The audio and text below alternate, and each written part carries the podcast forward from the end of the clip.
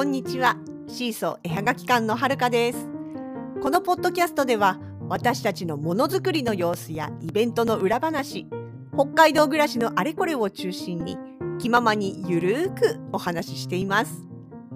エピソードへのご感想やご質問などはお気軽に各 SNS のコメントやメッセージでお寄せください。現在シーソー絵はがき館では Twitter、Facebook ページ、Instagram に公式アカウントがありますそれでは本日もどうぞお付き合いくださいませ。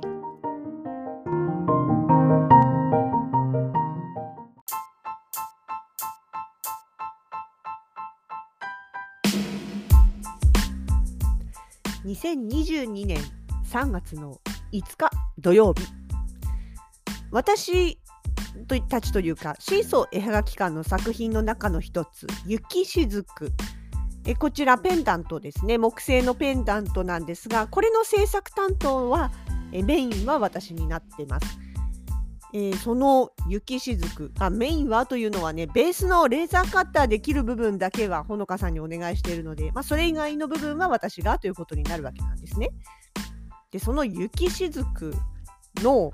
コンセプト、まあ、一番重要な部分はやっぱりキーワードとしては札幌の景観色ですね。その札幌景観色の塗料を使って作っているペンダントですよということで台紙の方にもそのように書いてますのでね。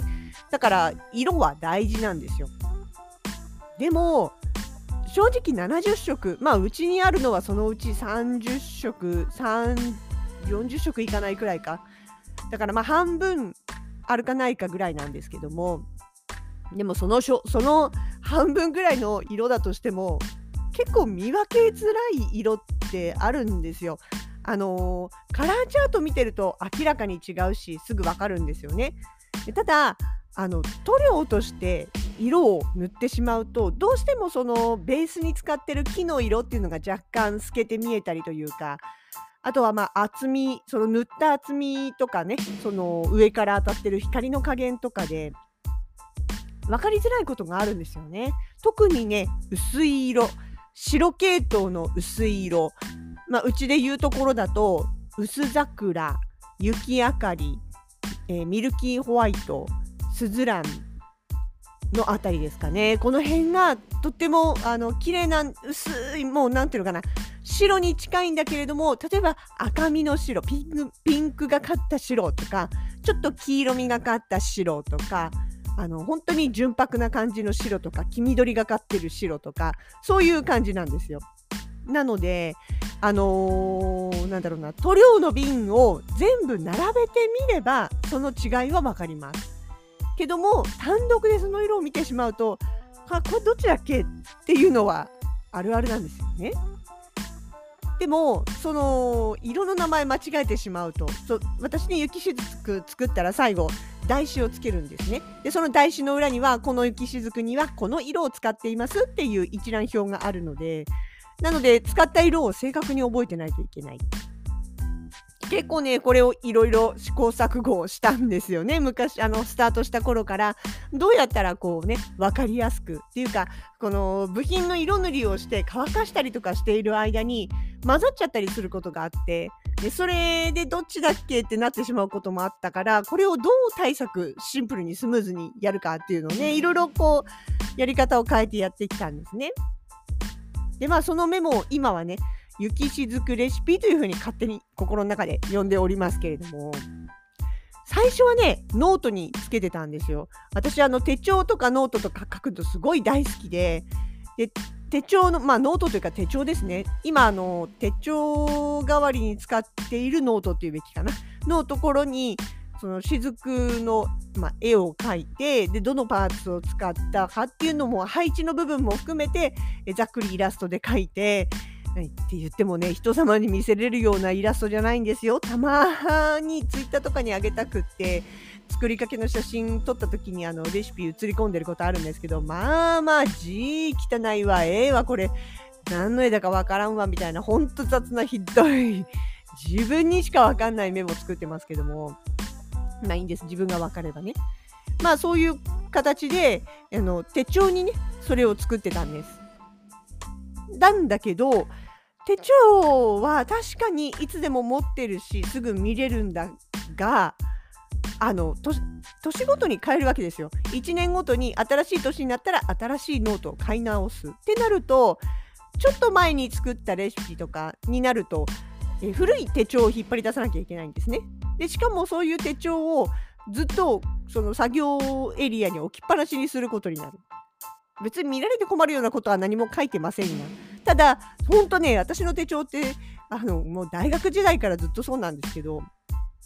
もうね、その一冊で、その年の私の全てがわかるっていうような、閻魔帳じゃないけどね、書き込み激しいんですよ。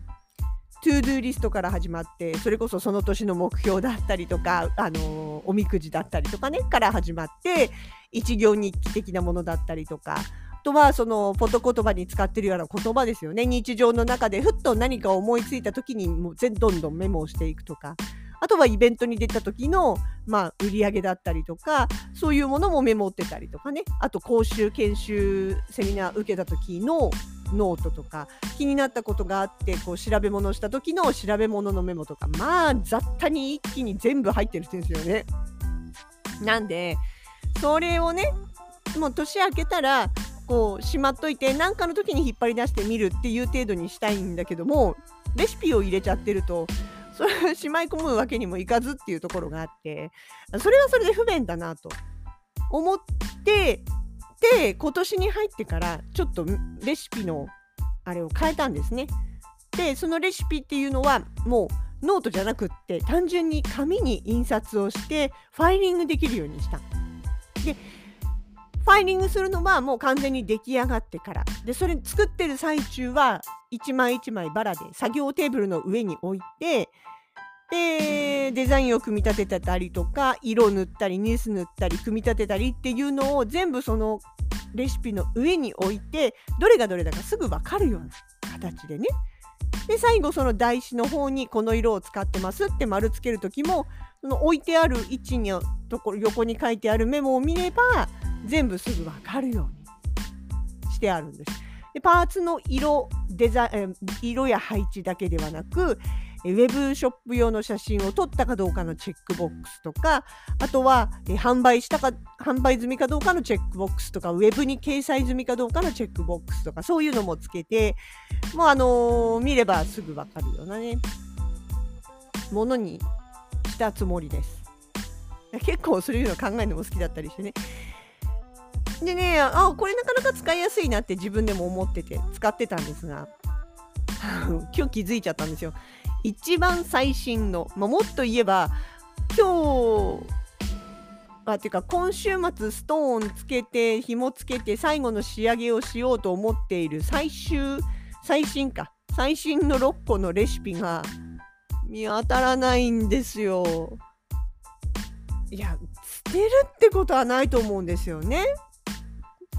でも例えばそのどっかソファーの下とかに落っこっちゃってるかなとか なんか他のものをね整理する時に一緒に番切れちゃったかなとかいろいろ考えて探したんだけども見つかってないんですよね。ちょっと困ったなと思っていやもう配置はあてか貼っちゃってあるから配置とかは悩む必要はないし、まあ、色もね今回まだ作りてから間もないんでどれ使ったかは覚えているからまあ、間違うことないとは思うんですけどね。ただね、それこそ、ウェブの写真撮りましたとか、販売しましたとか、ウェブに載せましたとかっていうチェックボックスないのも不便だし、まあ、もう1枚ね、作ればいい、作り直せばいいだけなんだけどね。まあ、ちょっと、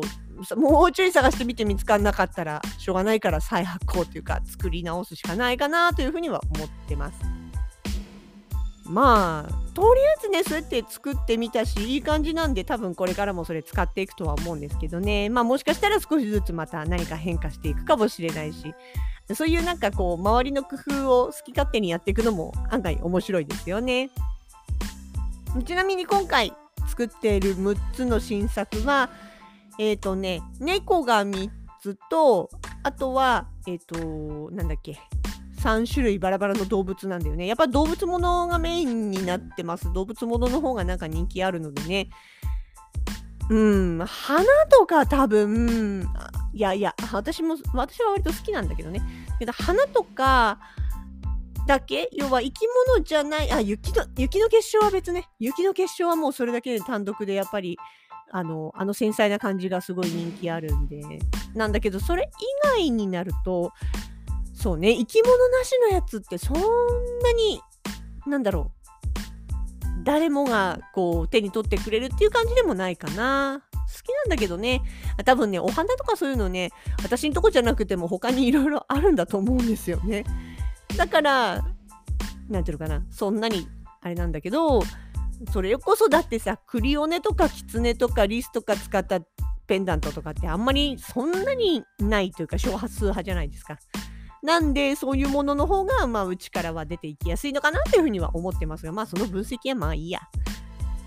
そう。っていうわけで、えー、その6つはね、えー、近々、次、ちょっと来週から委託、期間限定委託の予定が入ってますので、そこのところに、ま、持っていこうかなと思っております。と月の半ばにまだ確定来てませんけれども、イベントに出れるかもしれないので、もしそこに出れるようであれば、そっちの方にも持っていけるように、ちょっと委託先とうまく分散させて、えー、新作用意していこうと思っておりますので、まあ、どちらかで見かけた時にはぜひ、えー、お手に取って確認してみてください。さあ、レシピ探さなきゃ。